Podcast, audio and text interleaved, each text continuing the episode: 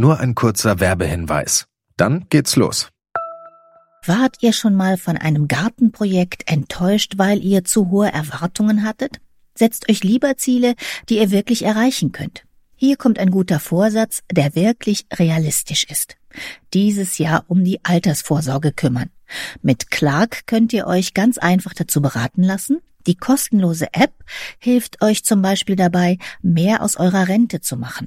Innerhalb weniger Minuten bekommt ihr einen Altersvorsorgevergleich, der euch die Top-Tarife anzeigt. Und wenn ihr euch die Clark-App runterladet und zwei eurer bestehenden Versicherungen eintragt, dann schenkt euch Clark mit dem Code GARTEN34 einen 30 Euro Shopping-Gutschein.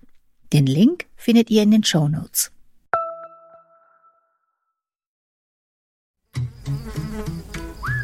Gartenradio mitten im Grünen. So, liebe Hörer und Hörerinnen, Unterstützer und Unterstützerinnen, erstmal noch ein adventliches Dankeschön. Wieder ist unsere Steady Gartenradiogemeinde gewachsen. Ihr helft bzw. Sie helfen mir dabei, das Gartenradio auf Dauer auch finanziell zu stemmen. Das mache ich ja ansonsten alleine, also ohne gekaufte Inhalte oder Influencer-Kampagnen. Und bei diesem Crowdfunding, das die erfahrenen Podcaster von Detektor FM mit mir zusammen auf den Weg gebracht haben, kann man eben jetzt das Gartenradio regelmäßig unterstützen. Und zwar auf Steady. So heißt die deutsche Crowdfunding-Plattform. Los geht's schon mit 3,33 Euro im Monat. Und wer Unterstützer oder Unterstützerin wird, bekommt dann auch verschiedene Dankeschöns. Ein kleines Dankeschön ist zum Beispiel, dass die Episoden ein bisschen früher zu hören sind als bei den Podcast-Anbietern wie Apple oder Spotify oder auch früher zu hören sind als auf der Gartenradio-Seite. Den Link, wo es zu Steady geht und wo das alles nochmal erklärt wird, wie das funktioniert, packe ich in die Beschreibung dieser Episode. Er steht aber auch auf Gartenradio FM oder auch bei Detektor FM. Das war's auch schon ganz kurz. Ich sage also Danke fürs Unterstützen, fürs Weitersagen und vor allem fürs Hören. Und zwar jetzt. Heute geht es um den Baum des Monats Dezember, den Weihnachtsbaum. Er hat ja eine verantwortungsvolle Aufgabe, ist er doch die Gestalt gewordene Sehnsucht nach perfekter Harmonie. Ja, welcher Baum kann das erfüllen? Ist grün und dicht, duftet und nadelt nicht. Und gleichzeitig machen sich ja viele Gedanken, wo kommt der Baum her? Aus einer Plantage, in der vielleicht Pestizide gespritzt werden? Muss der Baum bio oder fair sein? Oder wenn ich überhaupt einen Baum kaufe, dann nur mit Ballen. Und dann stellt sich natürlich die Frage, welche Nadelbäume kommen denn dann beim Klimawandel im Garten noch zurecht? Soll ich lieber einen Weihnachtsbaum mieten oder auf einen Keinachtsbaum zurückgreifen? Gibt's auch schon. Sandra Wattler, Gärtnerin hier in der Alexianer Klostergärtnerei, sagt jedenfalls, es ist alle Jahre wieder erstaunlich, wie emotional so ein Weihnachtsbaumkauf abläuft. Und was es da rund um den Baum für Erwartungen, aber auch für Irrtümer gibt, besprechen wir heute.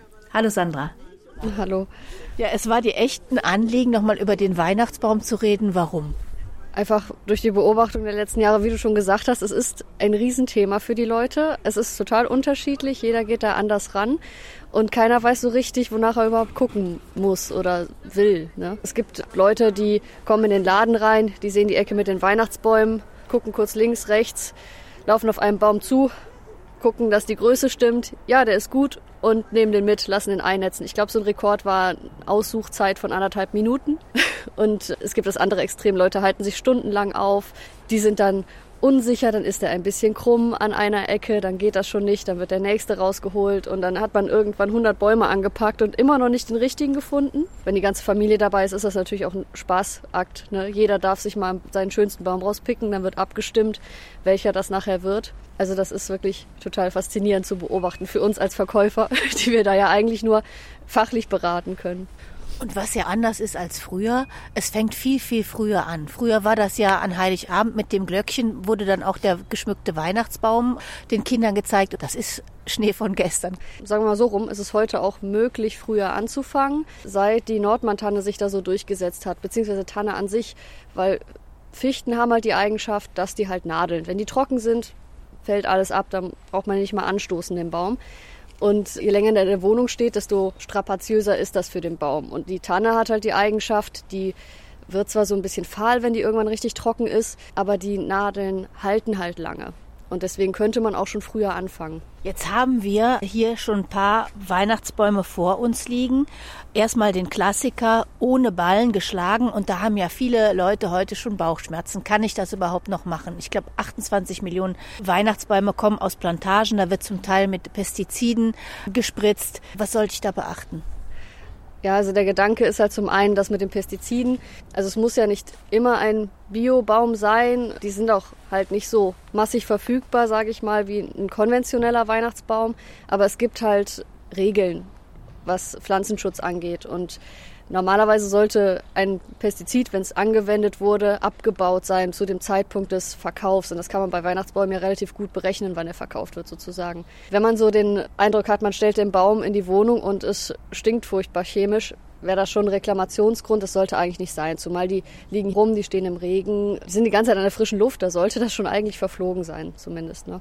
Und das andere ist, dass Leute sich halt überlegen, so ein Weihnachtsbaum, ich sag mal normaler bis zwei Meter, der ist zwischen sieben und zwölf Jahre alt, wenn der dann geschlagen wird. Und dann fragen sich Leute, ob das so sich lohnt, sieben bis zwölf Jahre einen Baum zu hegen und zu pflegen. Und dann steht er als große Schnittblume für zwei Wochen vielleicht irgendwo in der Wohnung und kommt dann raus, kommt dann sozusagen in den Grünschnittkompost oder wird gehäckselt. Für manche ist das dann schon zu schade und die entscheiden sich dann eher für den ballierten Baum oder einen Baum im Topf, den man auch auspflanzen kann. Wie kann ich denn Bäume erkennen, die umweltschonender angebaut worden sind?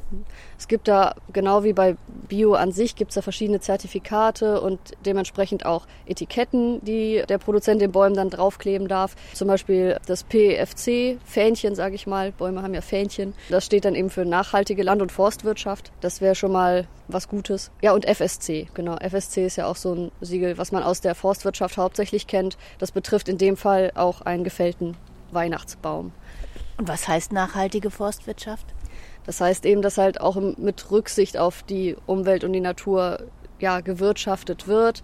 Da gibt es ganz bestimmte Regeln, die eingehalten werden müssen, die halt sich von dem konventionellen Anbau unterscheiden. Und wenn diese Kriterien erfüllt sind, dann erhält dieser Baum ein entsprechend dazu passendes Siegel. Das ist für jedes, sage ich mal, unterschiedlich. Dann fangen wir mal an mit den Bäumen ohne Ballen. Hier liegen jetzt vier äh, große stattliche Exemplare vor uns. Was haben wir denn hier? Genau, das ist jetzt die klassische Nordmantanne, also ich sag mal den Baum, den jeder kennt. So große Exemplare machen wir eigentlich hauptsächlich auf Bestellung, weil auch da gucken wir, dass wir nach Bedarf möglichst einkaufen. Wir wollen selber ja auch nicht so viel wegschmeißen. Und wenn man die jetzt auspacken würde, könnte man auch wirklich abzählen, wie alt die sind. Die sind ja schon ein bisschen länger als die normalen normale Größe so bis zwei Meter. Pro Etage kann man rechnen ein Jahr. Das heißt, die haben schon ein gewisses Alter. Also das sind jetzt alles Nordmantannen. Was spricht jetzt für diese Nordmantanne? Ja, die hat sich, denke ich mal, durchgesetzt. Einmal, weil sie eben nicht nadelt und nicht sticht. Das ist vielen Leuten auch wichtig. Die haben Hemmungen vor den pieksigen Bäumen und den dann zu schmücken. Wobei eine Rotfichte, wie sie früher eigentlich gang und gäbe war, also die Rotfichte war früher der klassische Weihnachtsbaum. Die sticht jetzt nicht so stark. Ich sage mal im Vergleich jetzt zur Rotfichte. Die Rotfichte ist halt schlank im Wuchs. Die ist sehr leicht und hat einen ganz dünnen Stamm. Und daher kommen dann halt auch noch diese alten Weihnachtsbaumständer, diese gusseisernen mit den Schrauben. Die Rotfichte mit zwei Metern Größe hat da wunderbar reingepasst mit so sechs Zentimeter Durchmesser vom Stamm. Und jetzt kommen die Nordmantannen die vom Wuchs schon ganz unterschiedlich sind. Die sind sehr viel wuchtiger, kann man sagen. Der Stamm ist sehr viel dicker, die sind insgesamt relativ schwer. Aber dieses saftige Grüne und dieser dichte Wuchs scheint mehr im Trend zu sein mittlerweile als dieses filigranere von der Rotfichte. Da hat man ja auch noch früher mehr mit echten Kerzen gearbeitet und dann braucht man dieses Lichte für die Etagen. Leute, die sich in den Nordmantannen echte Kerzen reinstecken möchten, die brauchen dann wirklich einen sehr dünn und luftig gewachsenes Exemplar. Das muss man dann auch erstmal finden. Wir stehen hier vor einem ziemlich dicken Stamm auch von der Nordmantanne. Da kann ich also meinen schönen kleinen alten Weihnachtsbaumständer im Keller lassen. Ja, also viele Leute versuchen es halt dennoch, aber es hat halt mehrere Gründe, warum wir das ungern da reinschustern. Einmal ist die Stabilität nicht gegeben bei so einem großen Baum in so einem kleinen Ständer. Das kippt nachher um. Das andere ist, wenn Leute wirklich darauf bestehen, dann müsste man komplett die ganze Rinde unten entfernen. Und die Rinde ist das, worüber der Baum noch Wasser ziehen kann in der Zeit. Die kleinen Ständer, die ja dann für die Rotfichte, die nur zwei Tage drin war, gedacht war, haben auch keinen Wasserspeicher. Wenn man jetzt aber mehrere Wochen den Baum in der Wohnung hat, wo er mit 21 Grad oder so schon noch Temperatur herrscht, da braucht der Baum jeden Tag mindestens mal einen Liter frisches Wasser in der Regel. Und dafür eignen sich halt die modernen Ständer besser, weil die dann Wasserreservoir haben. Die sind in unterschiedlichen Größen erhältlich, meistens als so Trittvariante, dass man wirklich mit beiden Händen den Baum aufstellen kann und tritt den dann unten fest, bis der klemmt. Viele haben ja mittlerweile den Weihnachtsbaum schon am ersten Advent aufgestellt. Das sind ja dann echt vier Wochen oder noch länger, was der aushalten muss. Schaffen die das? Das ist total abhängig davon, je nachdem, wo die herkommen, unter welchen Bedingungen die auch bis dahin transportiert wurden, kann man sagen. Also am besten ist es, ein Weihnachtsbaum hat vorher mal Frost abgekriegt. Also unsere kommen ja in der Regel aus dem Sauerland. Da ist es schon mal im Herbst was kühler zum Glück als hier. Oder es werden ab und zu auch Weihnachtsbäume aus Dänemark oder so angeboten. Da ist es halt auch eben noch ein bisschen früher, weil der Frost eben dafür sorgt, dass die Triebe ausreifen und die Nadeln dann wirklich schön festsitzen, kann man sagen. Gut, das sehe ich aber nicht. Wenn ich mir irgendwo einen schönen Weihnachtsbaum aussuche, dann sehe ich ja nicht, ob der Frost bekommen hat. Also wenn es um die Herkunft der Bäume geht, kann man in der Regel die Leute immer ansprechen. Also die Verkäufer, die wissen normalerweise ja, wo der Baum herkommt und wieder hergekommen ist. Also es ist ja umso besser, der ist geschlagen worden, wird direkt zum Verkaufsort verfrachtet. Die kommen an in so großen Verschlägen mit 100 Bäumen aufeinander.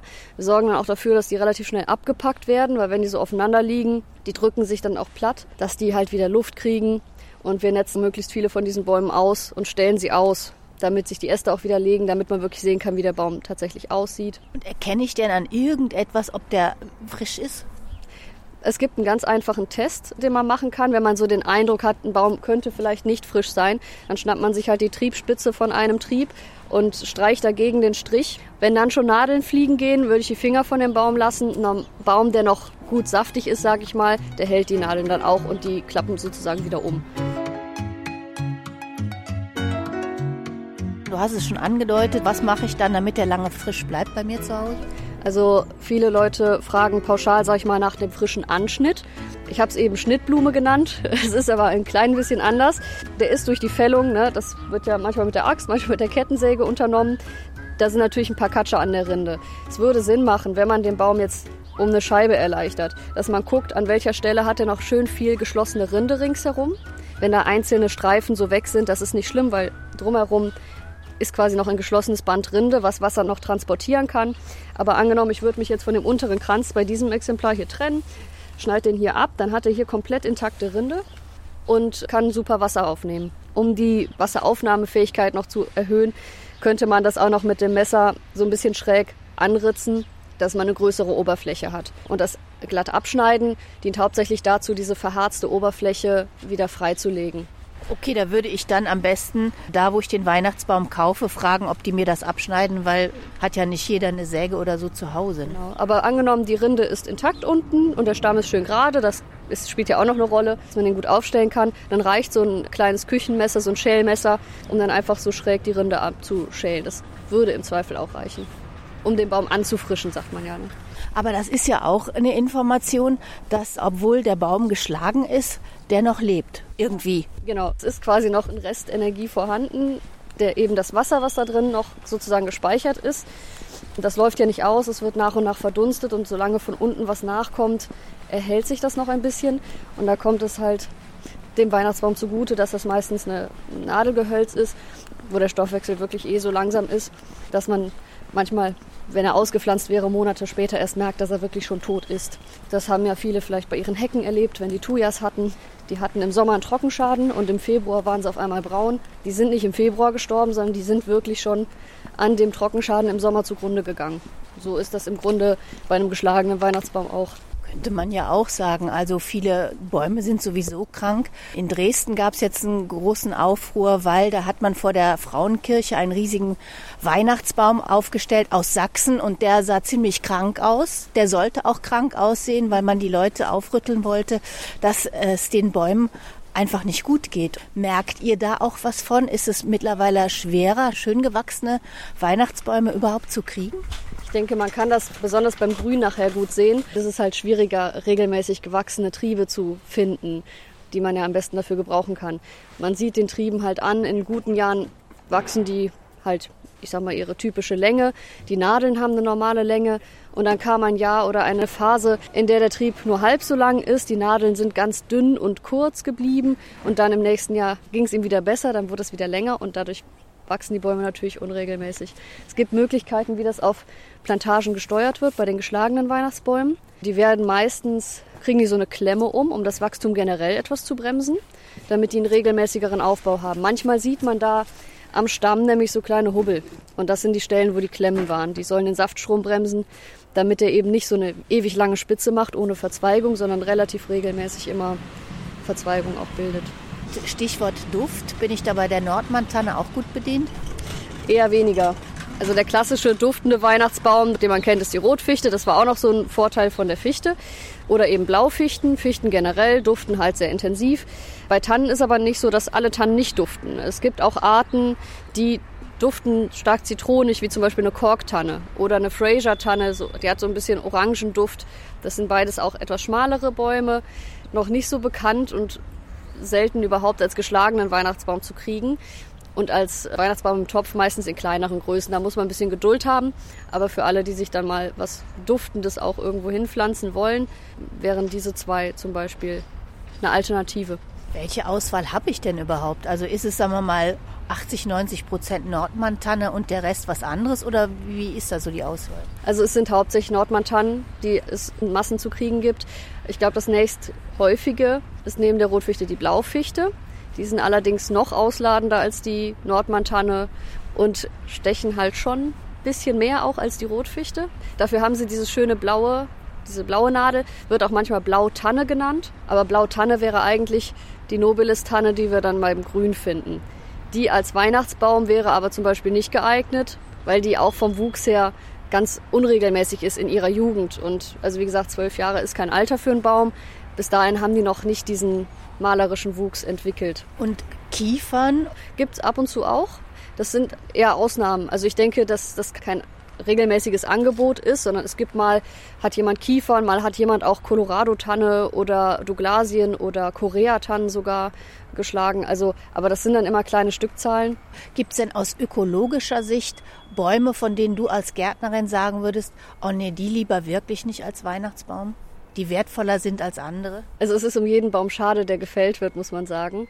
Und es wäre schon sinnig, dann vielleicht zu überlegen, ob man Weihnachtsbaum im Topf nimmt. Und dann hängt es davon ab, was passt da in dem Klima, wo ich wohne, was passt bei mir in den Garten, damit ich nämlich auch nicht anfangen muss, dann zu spritzen oder besonders viel zu gießen, dass man sich da vielleicht auch schon Gedanken macht, wie bei jeder anderen Pflanze, die man kauft, dass das vom Standort her angemessen ist. Dann gehen wir doch mal zu den Weihnachtsbäumen mit Ballen im Topf. Die habt ihr natürlich auch da. Weihnachtsbäume mit Ballen. Was haben wir denn da alles? Ja, hier haben wir halt immer noch die Klassiker. Also nichts Neues, sage ich mal, nichts Modernes. Einfach weil, wie gesagt, die gibt es noch nicht in der Größe. Für alle, die einen größeren Baum mit Ballen suchen, bleibt es dann bei der Rotfichte, bei der Omorica-Fichte. Das sind die, die diese bogenartigen Äste machen. Hier, serbische Fichte. Ist während der stürmischen Jahre auch überall mehr oder weniger gefällt worden oder eben vom Winde verweht sozusagen. Lohnt sich das noch, die auszupflanzen? Also ist die klimaverträglich? Das hängt vom Standort ab. Also man muss halt bei Fichten beachten, das sind Flachwurzler. Das heißt, Fichten brauchen prinzipiell einen windgeschützteren Standort, kann man sagen. Also ich sage mal, in Norddeutschland wäre das in Küstennähe nicht so klug, große Anzahlen an Fichten zu pflanzen, zumindest so exponiert. Und es müsste halt eine Ecke sein, wo auch regelmäßig Wasser hinkommt, die halt nicht regelmäßig im Sommer austrocknet, weil dann wieder dieser Stress anfängt, die Wurzeln sich lockern, die ja Trockenstress haben und dann gibt es ja auch noch den Borkenkäfer, der fliegt ja vor allem auf gestresste Bäume und nicht auf besonders gesunde Bäume. Da muss man dann eben schon drauf achten. Und hier haben wir jetzt eine Rotfichte, die hat so ein schönes sattes Grün, weiche, relativ weiche Nadeln. Wie und wo fühlt die sich denn dann nach Weihnachten draußen wohl? Ja, auch in kühleren Regionen, wo es im Sommer nicht so heiß wird oder an Standorten, wo es im Sommer nicht so heiß wird.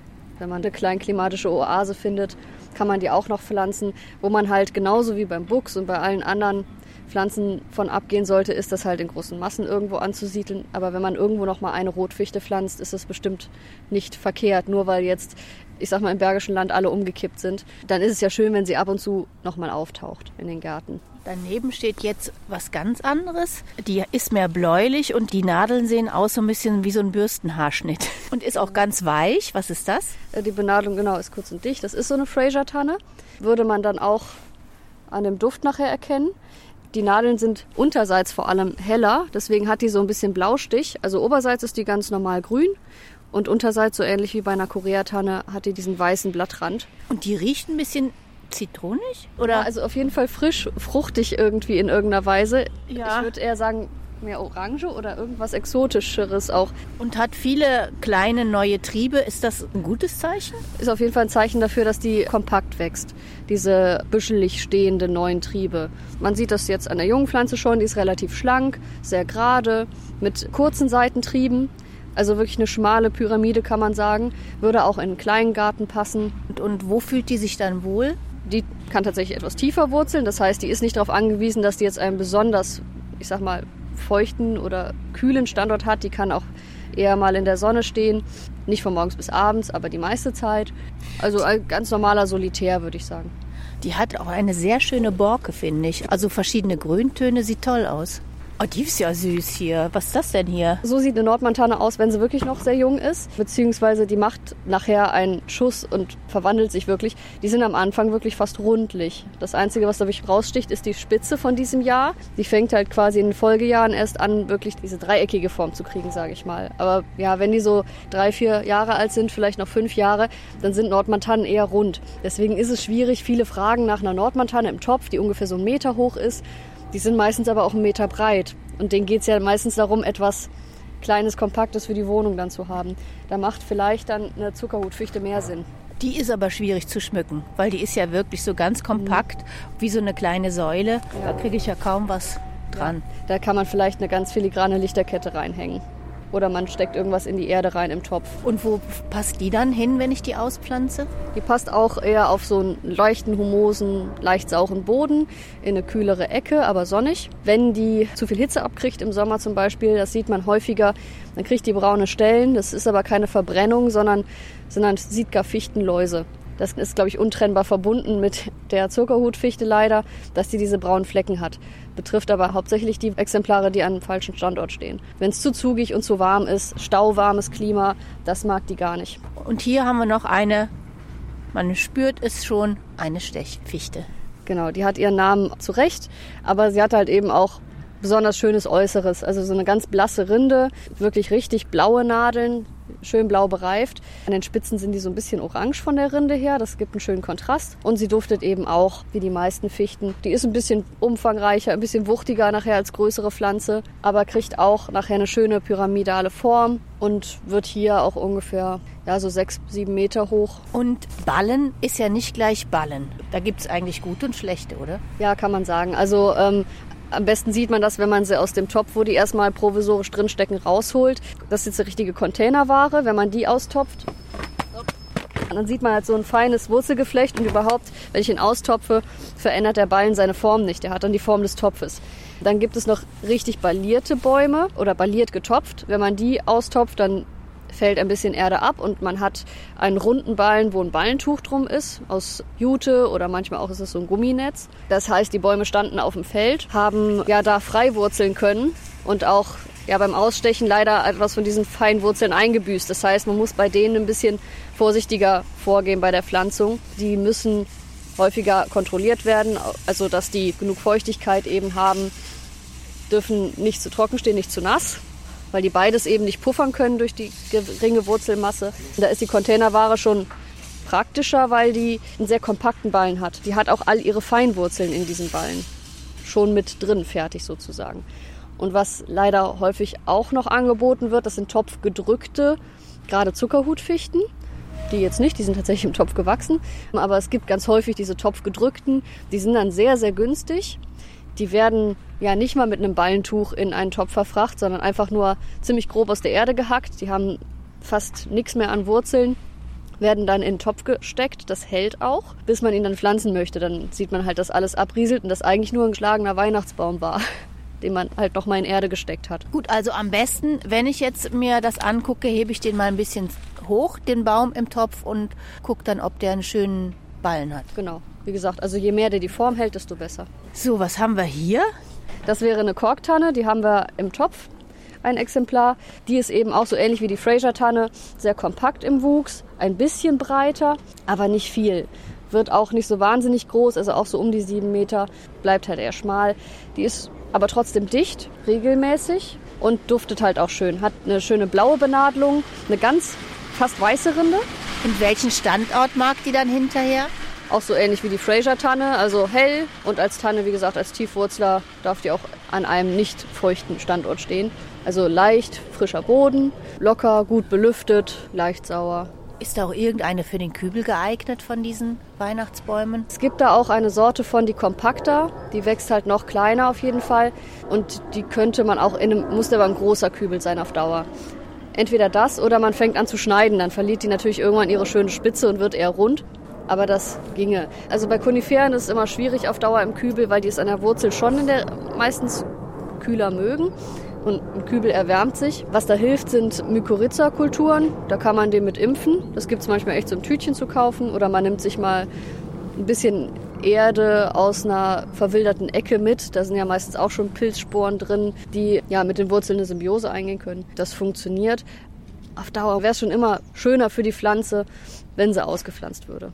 Und was stehen hier für zwei kleine Punker daneben? Die sehen irgendwie auch ganz lustig aus. Das heißt Ulex europaeus. Das ist aber gar keine Konifere, das ist Stechginster. Das ist eine Pflanze, die hier wild wächst oder früher mal öfter wild gewachsen ist. Zumindest in Heidelandschaften. Könnte man sich ehrlich gesagt auch als kleine Alternative vorstellen. Also der wächst so sehr kreuz und quer, bizarr, mit so ein paar Kugeln dran oder so. Könnte der rein und dann wieder raus? Also ist halt ein Laubgehölz. Da funktioniert es halt genauso wie bei den Koniferen höchstens zwei Tage am besten, dann direkt wieder raus. Aber es ist ja nicht verboten, mal was anderes als Weihnachtsbaum zu schmücken. Wenn man irgendwie floristisch begabt ist oder kreativ und hat da eine Idee, man kann auch alles andere als Baum reinnehmen. Es muss auch nicht unbedingt Blätter haben, wobei in der Tradition geht es ja darum, dass es immer grün ist. Das ist ein Symbol für Leben. Aber wenn es jetzt nur darum geht, etwas winterlich zu dekorieren, ja, dann kann man sich auch eine Birke ins Zimmer stellen und da eine Lichterkette reinhängen. Also die getopften Bäume, wenn die wirklich nochmal ausgepflanzt werden sollen, die sollten höchstens zwei Tage drin sein und dann aber auch mit Eingewöhnungszeit. Das heißt, man hat die vielleicht auf der Terrasse stehen oder auf dem Balkon, dann holt man die mal tagsüber in den kühlen Flur und dann irgendwann stellt man sie ins Wohnzimmer für die zwei Tage und dann gewöhnt man sie auch wieder dementsprechend aus sozusagen. Und einfach auch, weil die halt lichtbedürftig sind, nicht wie die meisten Zimmerpflanzen, sollten die nicht länger drin gehalten werden. Also wer einen Baum möchte, den er wieder auspflanzt, das ist ein kurzes Vergnügen drin, muss man sich im Klaren sein. Genau. So, und dann äh, gibt es ja jetzt noch die Möglichkeit, einen Weihnachtsbaum zu mieten. Was sagt die Gärtnerin dazu? Das gibt es, aber leider noch nicht so häufig. Das bietet auch nicht jeder an, der Weihnachtsbäume produziert. Also dann gibt es vereinzelte Baumschulen in Deutschland, wo das möglich ist. Dann fragt man aber wirklich direkt in der Produktionsbaumschule nach. Also wir machen das nicht, wir kaufen die ja ein und dann verkaufen wir sie ja auch wieder, ob die jetzt geschlagen sind oder mit Ballen. Aber es gibt die Möglichkeit, wenn man irgendwie eine Baumschule in der Nähe hat, kann man ja mal nachfragen, die sowas anbieten. Aber das ist ja dann auch nach allem, was wir jetzt schon gehört haben, auch Stress für so einen Baum. Also der sollte ja dann wahrscheinlich auch nicht lange rein, wenn er dann wieder raus muss. Ich denke, das werden die zur Bedingung machen, beziehungsweise es ist ein ganz normales Leihpflanzenprinzip.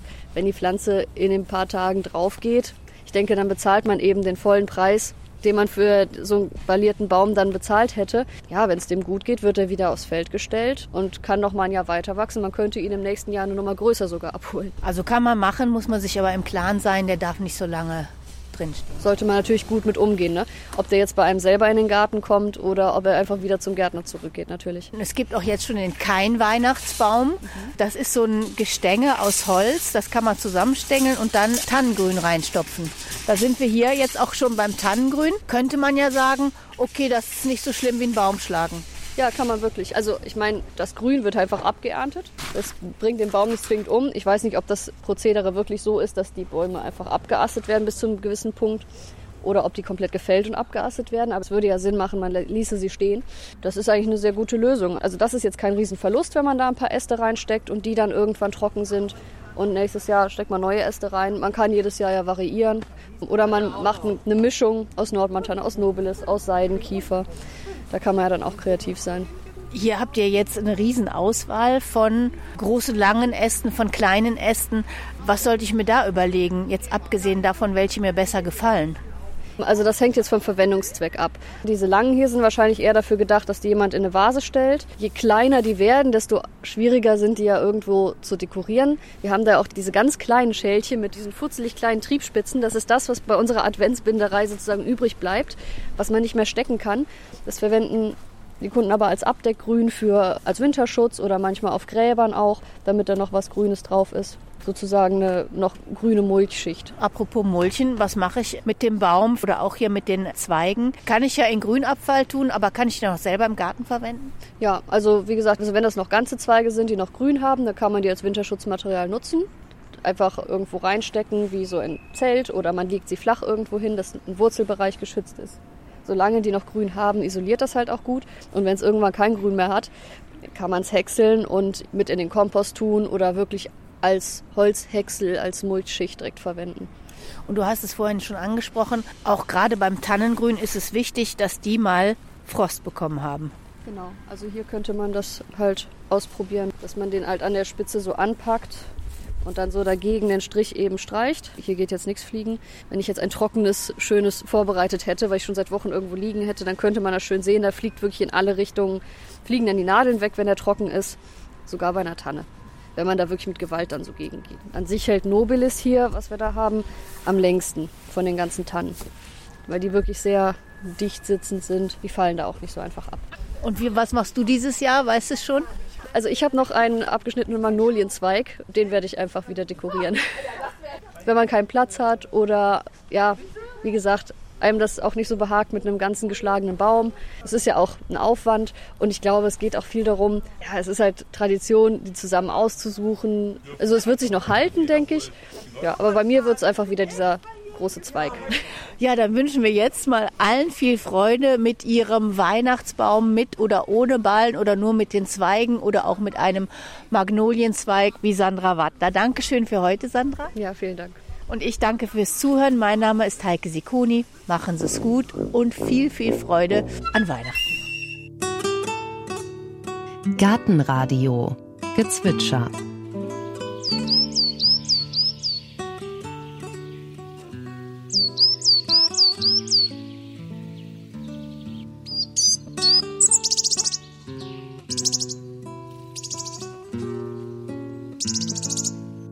Das war die Tannenmeise. Gartenradio Ausblick. In der nächsten Folge hören Sie. Da flanieren wir durch die Regale der größten Gartenbaubibliothek im deutschsprachigen Raum, 1822 in Berlin gegründet. Über 55.000 Monographien, Zeitschriften, Bücher über Zierpflanzen, über Obstanbau und Gartenkunst sind dort zu finden. Und wohl kaum jemand kennt diese Bibliothek so gut wie Clemens Alexander Wimmer. Seit 32 Jahren kümmert sich der Gartenhistoriker, Landschaftsmaler und Gartenbuchautor ehrenamtlich um den Bestand. Er nimmt uns unter anderem mit zu den besonders gehüteten Schätzen, die hinter dicken Türen in Sonderarchiven verschlossen lagern, wie zum Beispiel ein Buch aus dem Jahr 1529, das nicht nur eines der ältesten Gartenbaubücher überhaupt ist, sondern man könnte sagen, von einem Whistleblower geschrieben wurde. Ein schmales Bändchen über die Obstbaumveredelung. Das war ja eine Geheimwissenschaft von sogenannten Pfropfmeistern, die wussten, wie es geht und die das Wissen aber nur an ihre Schüler weitergaben und niemand verraten haben. Und im Zuge der Reformation hat dann ein Geistlicher namens Johann Domitzer versucht, diesen Kreislauf aufzubrechen und diese Geheimrezepte zu veröffentlichen. Auf diese Weise ist dieses erste Pflanzbüchlein entstanden, wie man also Obst veredelt. Es ist so unglaublich eingeschlagen. Es muss eine Sensation gewesen sein, dass im ganzen deutschen Sprachraum Raubdrucke erschienen und teilweise sind sie dann eben an die jeweilige Mundart angepasst. Das ist also hier praktisch die sächsische Variante und dann gab es eine alemannische Variante und so weiter.